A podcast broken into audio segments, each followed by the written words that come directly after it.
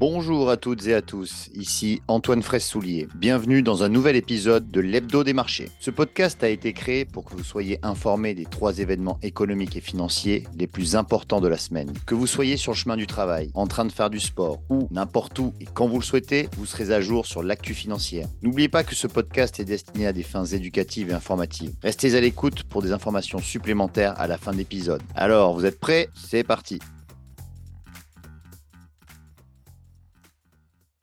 Bonjour à tous, bienvenue pour un nouvel épisode de l'Hebdo des marchés, le podcast d'Itoro. C'est l'épisode déjà numéro 30 et nous sommes le lundi 21 janvier 2024. Alors, le sommaire de ce nouveau podcast, c'est tout d'abord les plus hauts historiques pour les deux indices américains que sont le Nasdaq 100 et le SP 500. Pourquoi On va revenir. Pourquoi ces deux indices américains font des plus hauts historiques, tandis qu'en Europe, nous, on patine, on est même en baisse depuis le début de l'année. Donc, on verra euh, quelles sont euh, les raisons de, cette dichotomie entre US euh, et Europe. Ensuite, deuxième partie, eh bien, on va revenir un petit peu sur les résultats d'entreprise qui sont nombreux cette semaine. On va avoir Netflix euh, mardi, on va avoir du Tesla mercredi, LVMH jeudi. Donc, on va revenir un petit peu sur euh, ce qui pourrait euh, se passer pour ces résultats d'entreprise. Et on terminera par un peu de banque centrale, comme souvent, puisque cette semaine, on aura la, pardon, la BCE, la Banque centrale européenne, qui va tenir sa réunion de politique monétaire. Et maintenant, la question est de savoir quand est-ce que les taux vont baisser. voilà.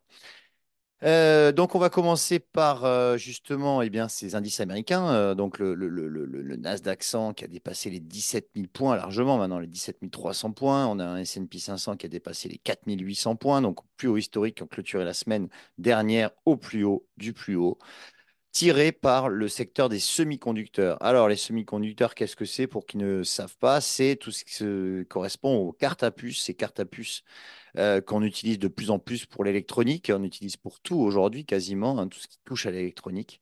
Et donc, euh, ces semi-conducteurs ont eu euh, eh bien, de, nouvelles poussées tirées par TSMC. Alors, TSMC, c'est Taiwan Semiconductor Manufacturing. Corporation et TSMC, donc c'est le numéro un mondial de la production de cartes à puces, de puces électroniques. Euh, donc les, ces, clients, en fait, c'est vraiment le, début en fait de, des semi-conducteurs, c'est-à-dire que les clients de TSMC, c'est euh, Nvidia, euh, Apple, tous les gros, les, gros, les grosses big, tech. Et TSMC assure plus de 60% de la production mondiale, justement dans la gravure euh, des, euh, dans la fabrication, en fait, hein, tout simplement, de, ces, euh, de, ces, de, ces, de ces puces. Et TSMC a annoncé non pas des très bons résultats la semaine dernière, mais des résultats, mais surtout des perspectives qui sont extrêmement bonnes pour 2024, avec une croissance du chiffre d'affaires qui pourrait être entre 20 et, 25% notamment dû à la demande mondiale qui explose. et donc ça, ça a permis à TSMC de progresser de plus de 6% Ça a entraîné tout le secteur des semi-conducteurs, Nvidia, euh, qui progresse donc de plus de 20% depuis le début de l'année. Euh, l'indice SOX, hein, SO2X, euh, l'indice SOX aussi, qui est au plus haut historique, donc qui est aussi disponible sur la plateforme Itoro, vous pouvez aller voir. et puis, donc, tout le secteur des semi-conducteurs a progressé, ce qui a tiré et permis aux indices, notamment le Nasdaq 100, de inscrire un nouveau plus haut historique.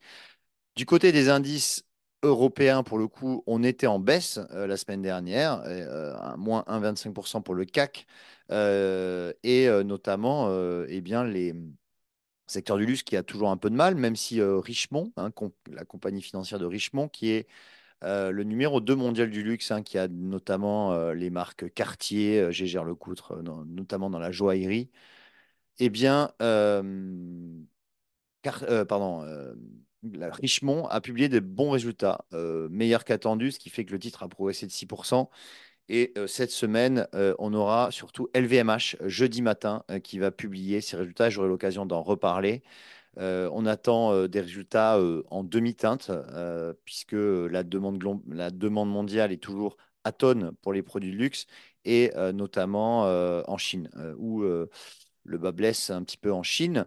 Euh, mais il pourrait y avoir une surprise, hein, comme pour Richemont d'ailleurs. Et euh, s'il y avait une surprise, on pourrait euh, revoir, repartir à la hausse. Pourquoi pas maintenant, c'est vrai que, que, le marché français est un petit peu entre deux eaux, compris entre 7500 et 7300, à peu près 7300, 7500, c'est les deux points, hein, bien sûr, ce sont les deux bornes dans lesquelles est compris le, le CAC 40. Il faudrait dépasser 7500 pour aller retrouver les plus hauts historiques qui se situent à 7006, 7650, ou pourquoi pas, euh, ou alors, si on cassait les 7003, on pourrait revoir des zones un peu plus basses, 7200 points, c'est un, support important. J'aurai l'occasion aussi d'en reparler plus euh, amplement. Alors, euh, maintenant, qu'est-ce qu'on attend cette semaine aussi du côté des États-Unis? C'est la publication de Netflix, hein, qui avait publié, souvenez-vous, de très bons résultats au troisième trimestre. Est-ce que la cadence va se poursuivre hein? Netflix euh, qui a mis euh, donc qui a, quand même les plus gros contenus, le plus, le plus important nombre de contenus euh, audiovisuels de streaming, et aussi qui a mis fin au doublon hein, des mots de passe qui permettait à, aux petits malins qui justement n'avaient pas de, compte d'utiliser mots de passe de, leurs amis pour justement se connecter. Donc ça, c'est terminé pour du côté Netflix, il y a aussi le, on verra si euh, l'abonnement payant, euh, pardon, l'abonnement euh, payant avec publicité, donc qui est beaucoup moins cher, hein, qui est à 6 dollars par mois, est-ce que ça fonctionne hein, Voilà, est-ce que ça a attiré de nouveaux utilisateurs? Pour Netflix Donc ça, ça sera mardi et mercredi, on aura Tesla aussi, Tesla qui eh bien, est plutôt en, demi-teinte et on verra si la baisse des prix eh bien, a permis d'augmenter les volumes de vente, mais ce n'est pas du tout sûr.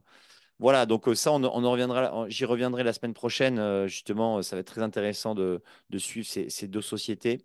Et pour terminer, euh, donc je, le disais tout à l'heure, la BCE. Alors, la semaine dernière, on a eu justement deux interventions au Forum économique de Davos. première intervention, gouverneur de la Banque d'Autriche, qui nous dit que potentiellement, il n'y aurait pas de baisse de taux cette année. Donc ça, c'est, ça n'a pas plu au marché. Hein. Du coup, le, marché, la, semaine dernière, a, baissé en, début de semaine. Et puis, euh, on a eu aussi en milieu de semaine euh, Christine Lagarde, donc présidente de la BCE, qui nous a annoncé qu'il euh, il ne faudrait pas compter sur une baisse d'auto avant l'été. Donc, ça serait probablement mois de juin. Donc, déjà, c'est vrai que cette semaine, un jeudi, donc à 14h30, on aura le discours de, Christine Lagarde. Pas grand-chose à attendre finalement de ce discours. Euh, puisque euh, elle va pas du tout euh, remettre en cause le fait qu'il faut rester sur, avec des taux d'intérêt assez hauts pendant une période prolongée, car pour lutter contre l'inflation, parce que l'inflation, on l'a vu sur les dernières données, remonte un petit peu. Et donc, si on rebaissait les taux trop vite, il pourrait y avoir encore une flambée, une nouvelle flambée de l'inflation. Donc, les banquiers centraux ne veulent pas justement euh, se, risquer à cela. Et donc, euh, on, devrait avoir des taux d'intérêt qui restent encore euh, élevés pendant un certain bout de temps. Mais bien évidemment, on le verra et on en reparlera d'ailleurs avec Marc Toiti lundi prochain pour le, prochain podcast. Voilà, écoutez. N'hésitez pas à vous, abonner à la chaîne YouTube Itoro France à liker si ça vous a plu. Et euh, toutes les semaines, euh, donc c'est un épisode, enfin c'est un podcast l'hebdo des marchés. Euh, une fois sur deux, c'est avec Marc Toiti, le célèbre économiste. Et donc la semaine prochaine, je serai avec Marc pour débriefer justement de, de la réunion de la BCE. Et on parlera plus économie. Mais bien évidemment, je reviendrai, comme je l'ai dit, sur les résultats de Netflix et de Tesla. Voilà. ce podcast est, désormais terminé. Pardon. Je vous souhaite une bonne semaine de trading. Faites attention, les marchés sont très volatiles. Euh, et euh, je vous dis à la semaine prochaine. Salut Vous venez d'écouter un des podcasts de la série Digest et Invest d'Itoro. Pour plus d'informations, allez sur itoro.com. Ce podcast est uniquement destiné à des fins d'information et d'éducation et ne doit pas être considéré comme un conseil d'investissement, une recommandation personnelle d'achat ou de vente d'instruments financiers. Ce document a été préparé sans tenir compte des objectifs d'investissement ou de la situation financière d'un investisseur particulier. N'a pas été préparé conformément aux exigences légales et réglementaires visant à promouvoir une recherche indépendante. Les performances passées ne préjugent pas des résultats futurs.